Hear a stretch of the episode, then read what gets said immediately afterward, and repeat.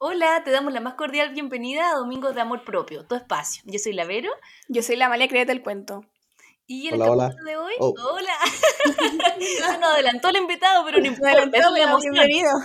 Sí, bienvenido. Bueno, el capítulo de hoy vamos a estar hablando sobre Hábitos. con el Benja, que ya nos Benja, saludó, así que bienvenido, Lagos. Benja. Hola, hola, ahora sí ya me, me, me presento de mejor manera sin apurarme. Mi nombre es Benjamín Lagos y soy creador de contenido en TikTok e Instagram.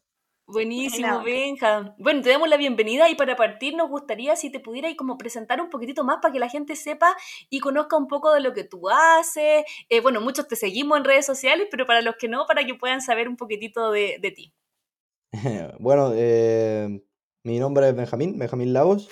Eh, empecé a crear contenido hace aproximadamente cinco meses y lo centré más que nada en buenos hábitos, llevar una eh, vida lo más eh, plena posible, ya que eh, a mis 21 años he pasado por muchísimas cosas eh, y el sufrimiento me ha hecho aprender muchísimo de lo lindo y lo necesario que es el sufrimiento hasta cierto punto y eso me ha hecho crear buenos hábitos de salud propia que eh, quise compartir en algún minuto de mi vida y eso se vio reflejado en empezar a, creer, empezar a crecer como crea- creador de contenido tanto en TikTok como en Instagram. Entonces, eh, aquí estamos, más que nada eso, promover vida sana, eh, tanto como usted, y tratar de seguir por esa línea durante los próximos años y ver qué tal, cómo van las cosas.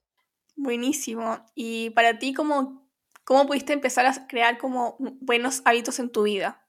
Como, ¿qué te sirvió a ti? Mm, La verdad es que a mí lo que más me sirvió fue, eh, lo hablamos antes de que empezáramos a grabar, lo que más me sirvió sin duda fue salir de mi zona de confort, eh, no conformarme y lo que yo llamo siempre como levantarse de la cama, que suena como súper básico, algo que eh, todo el mundo hace todos los días, pero levantarse de la cama es algo súper metafórico cuando uno está en depresión o cuando está muy metido en, en su propia cabeza y eh, con muchos pensamientos negativos, etc.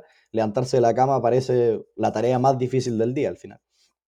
Y una vez que empezáis a salir de tu zona de confort, en la cual levantarse de la cama pasa a ser un desafío, y te empiezas a proponer distintas cosas, eh, cada vez levantarse de la cama lo es como algo más simbólico. A mí, por ejemplo, cuando me vine a Estados Unidos, lejos de mi familia, ya con una depresión encima y todo, venirme a Estados Unidos fue la mejor decisión que pude haber tomado. Si que me preguntáis ahora, en ese minuto era la peor, pero todo lo que me sirvió estar afuera de mi zona de confort para crear hábitos fue, o sea, algo maravilloso. La verdad es que le agradezco a mis papás la oportunidad de haberme hecho darme cuenta de eso y no haberme dejado quedarme en Chile. Pero tanto como para mí puede ser, no sé, irme a Estados Unidos, que algo no necesario para salir de, de- una depresión o para crear nuevos hábitos, puede ser cualquier otra cosa. Entonces, mi, mi mayor como consejo y, y, eh, experiencia personal acerca de la buena creación de hábitos es eso, eh, levantarse de la cama.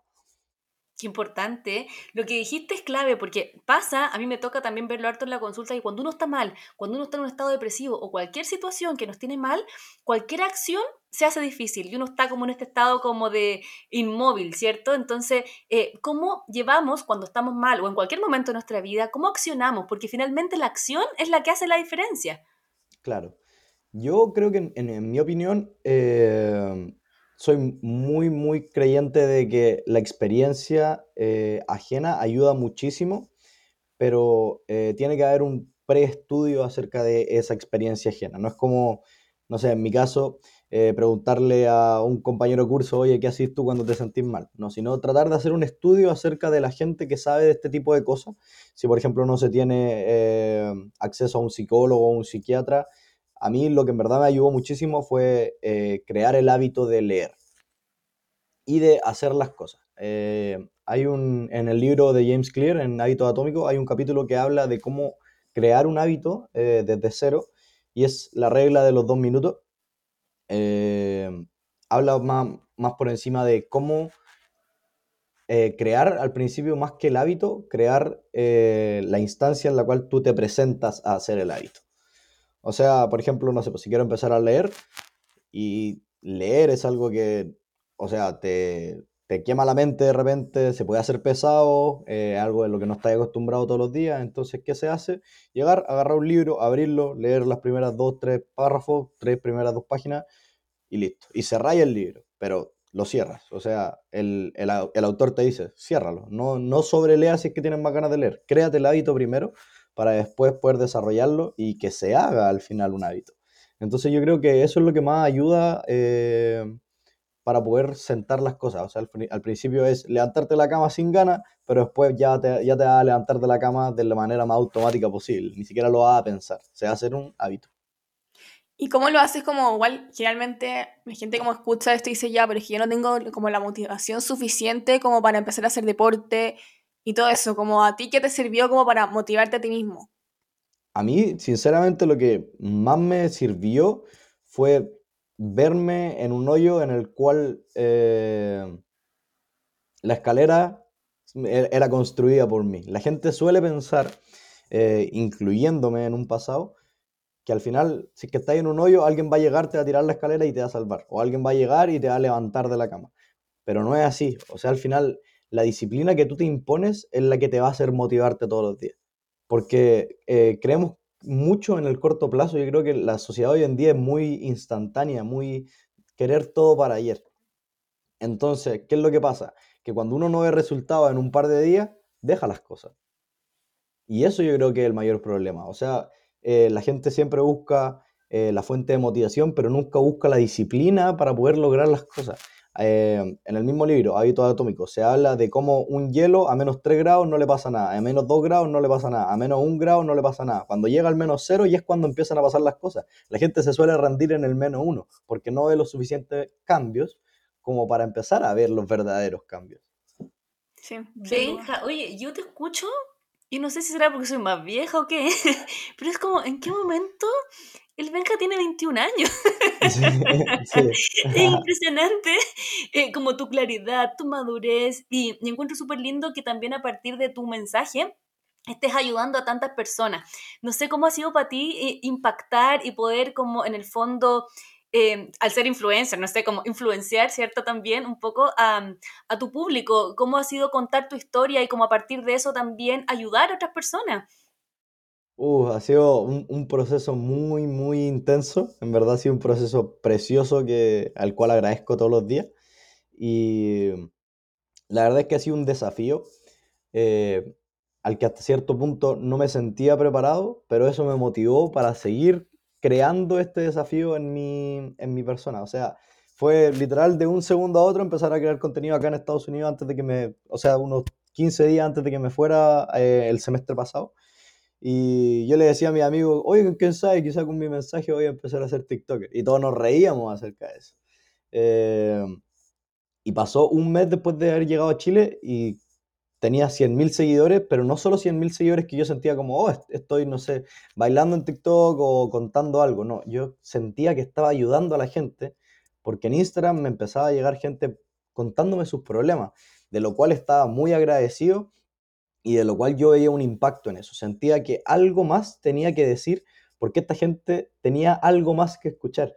Entonces me sentía muy agradecido, pero el desafío fue que me tuve que sincerar conmigo mismo y decir, lamentablemente no les puedo contestar a todos. Entonces, ¿cuál es mi desafío? Tratar de dar el contenido más claro y entendible para todos para que menos dudas tengan porque lamentablemente no puedo, eh, primero, no, soy psicólogo ni psiquiatra, y segundo, nadie tiene el tiempo de contestar 25, 30, 40 personas que te cuentan sus problemas y esperar tratar de arreglárselo a todos. Hay algo que valoro mucho, que tengan la confianza de contármelo a mí, siendo que de repente gente que es mucho más grande que yo, o sobre todo madres eh, o padres, que me dicen, oye, tú no sabes lo que le sirven a mis hijos tus videos, eso para mí es al final de las cosas de las que más agradecido estoy. Y eso lo veo siempre como un desafío de tratar de entregar el contenido eh, de más calidad posible para poder así ayudar a la mayor cantidad de gente y que estos mensajes se puedan responder, si es que no es hoy, se puedan responder en un futuro. Y yo siempre digo que al final es un proceso largo, pero un proceso que vale la pena vivirlo. El sufrimiento es necesario. Esa es una frase muy potente para mí, porque yo encuentro que eh, la otra vez me preguntaba, hablaba con un amigo, eh, me dijo, no te, no, te arrepentís de algo o no te hubiera gustado de repente, no sé, tener un botón como en la película Click, que podéis eh, retroceder el, el, pasado y haber cambiado un par de cosas, no haber llorado tanto, no haberlo pasado tan mal. Y yo creo que sin todo ese sufrimiento y sin todo ese sentimiento de haberme sentido tan miserable en un minuto de mi vida, tal cual, eh, no podría haber llegado a las conclusiones de, a las que llego hoy en día. Y yo creo que es igual para todo el mundo. Yo simplemente no me considero una persona 100% inteligente, porque al minuto que me considero inteligente es el primer signo de que no lo soy. Entonces, yo creo que todo el mundo eh, necesita, más que considerarse inteligente, considerarse en un punto lleno de experiencias. Las experiencias son las que te hacen afrontar la vida de mejor manera, en mi opinión. Así que yo, más que una persona inteligente acerca de la, eh, del crecimiento personal, me considero una persona con muchas experiencias acerca del crecimiento personal. Y eso es lo que le recomiendo a la gente, que vivan las cosas, pero que el sufrimiento no lo traten de evitar o tapar con una manta. No, que el sufrimiento lo vivan y que aprendan de ese sufrimiento. O sea, sentir el, la verdadera emoción como estoy triste, ya, ¿qué es lo que siento? ¿Qué es lo que lo provocó? ¿Y cómo lo paro? Y lo mismo cuando uno está feliz.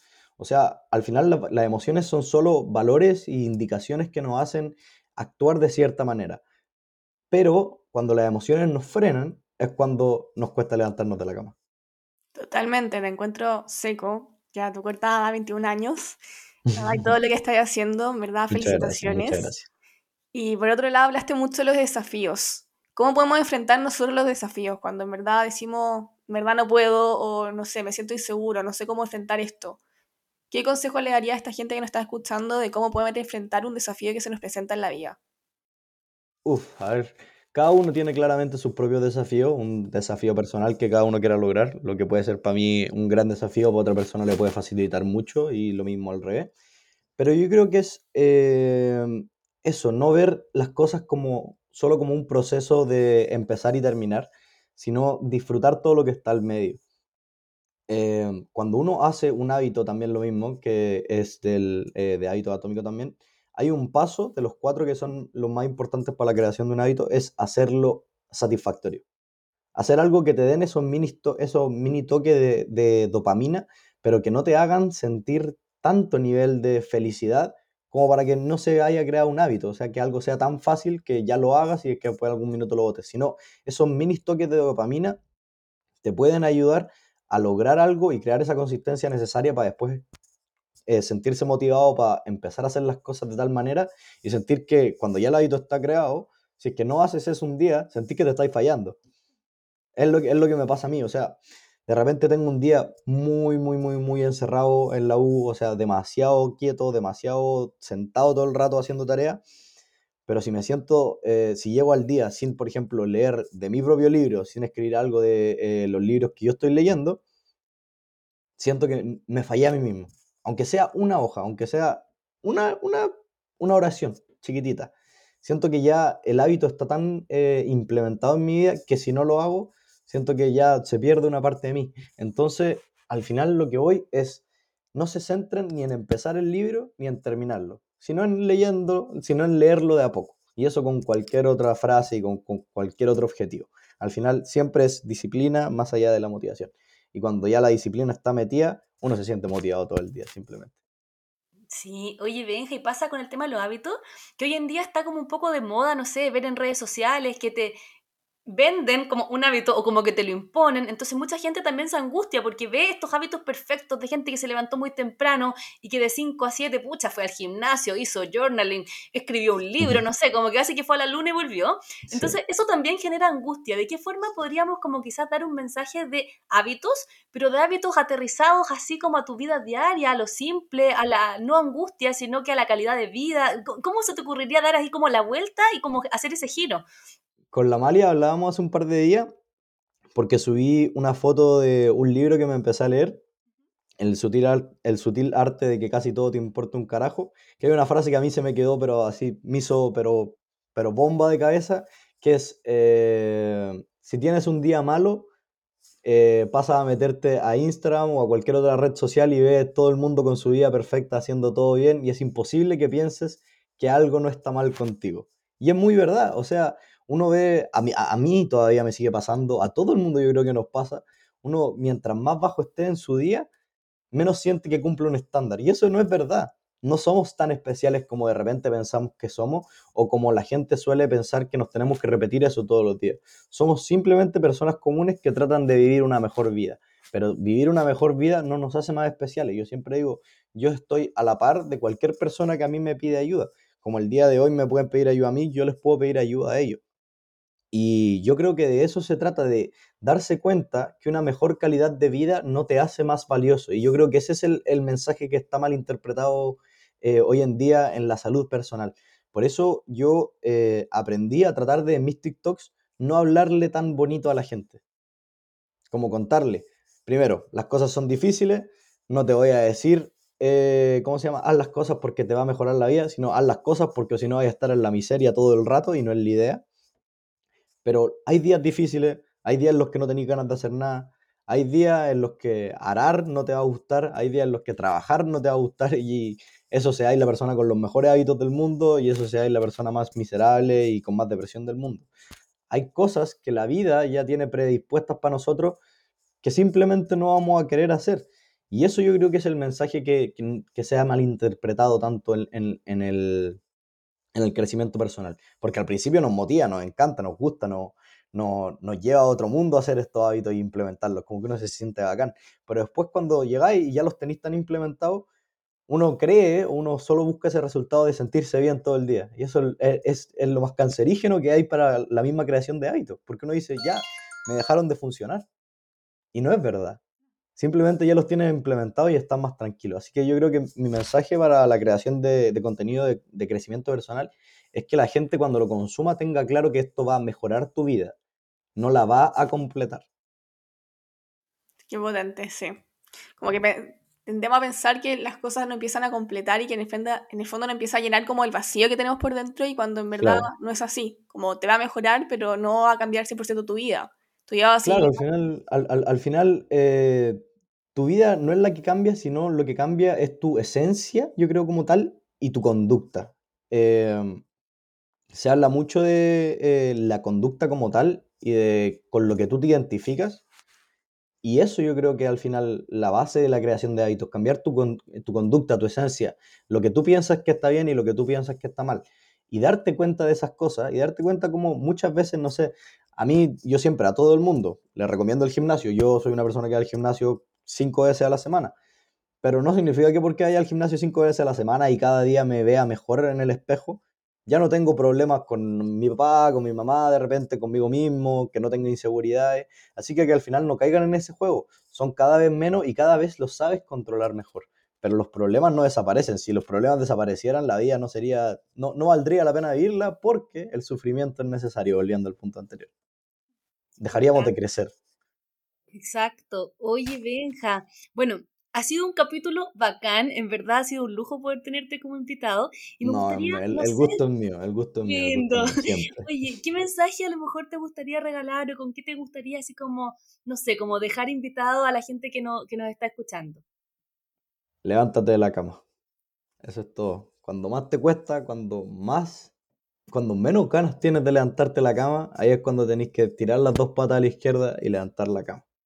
Y levantarte de la cama, sin duda. O sea, em, sé que cuesta, he estado en la posición de la persona que no quiere hacerlo, pero no querer hacerlo es el primer indicio de que tienes que hacer las cosas. Y con eso vas a poder crear buenos hábitos, vas a poder tratar de llevar una vida lo más plana posible y sobre todo llegar a lo que a mí me gusta mucho llamar la verdadera felicidad, que es la tranquilidad porque la gente suele confundir la felicidad como tal, que es un estado de éxtasis al cual se logra, pero no, la felicidad son momentos, la felicidad son cosas oportunas, al igual que la tristeza. Y cuando tengas clara que esa tristeza que estás sintiendo es algo oportuno y momentáneo, vas a poder estar un paso más cerca de lo que yo considero la verdadera felicidad, que es la tranquilidad. ¡Wow! ¡Qué potente! Sí, me salió lindo. Sí. sí, sí, Casi escuché música de fondo. Nos faltaron ahí los efectos especiales. No, en serio, muchísimas gracias por haberme invitado. Gracias, a, ti. No, un gustazo, un gustazo. Oye, estamos seguras que este capítulo de más que les encantó a todas las personas, así que porfa siéntanse con completa libertad de compartirlo, de poder enviar este mensaje a más personas, de seguir también al Benja en sus redes sociales. Eh, ahí no sé, Benja, si nos puedes decir cuál es tu, tu Instagram. Es Benja and, como I en inglés, Lagos. Así, Benja and Lagos, con dos A al medio. Súper, así que nada, fue un gusto haberte tenido hoy, fue un súper lindo No, muchísimas gracias, muchísimas gracias. Eso, muchas gracias y nos vemos la próxima la semana. próxima semana. Chao, que estén bien. Chao. Cuídense, chao. nos estamos viendo.